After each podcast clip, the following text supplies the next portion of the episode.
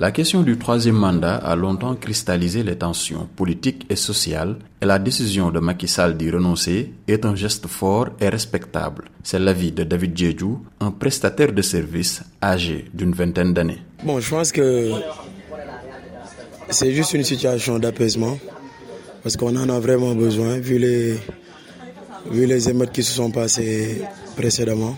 Je pense que le pays a besoin de paix, le pays a besoin de stabilité. Et dans cette optique, bon, personnellement, je le félicite pour, cette, pour cet acte de démocratie qu'il a eu à poser envers, euh, envers le pays, en fait. Pour Fode Diawara, âgé de 42 ans et mécanicien de profession, le geste mérite le respect, mais pas de félicitations particulières, car c'est juste le respect de la parole donnée.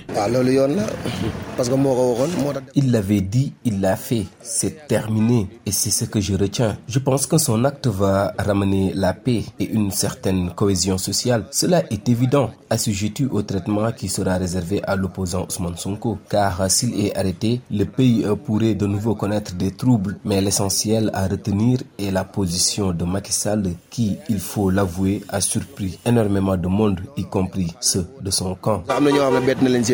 Son avis est partagé par Mbarik un chauffeur de taxi âgé de 36 ans.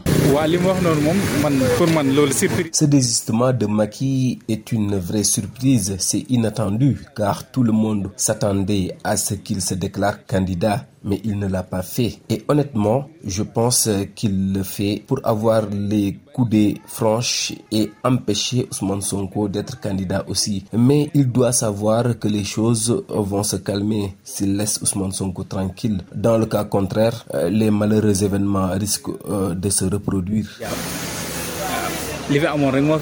Des événements que le président Macky Sall a fermement condamnés hier avant de promettre des poursuites contre les auteurs et les commanditaires d'actes qu'il qualifie d'insurrectionnels. Un passage de son discours qui fait craindre à beaucoup une arrestation de Ousmane Sonko et une nouvelle vague de violence. Seydina Bagay pour VOA Afrique, Dakar.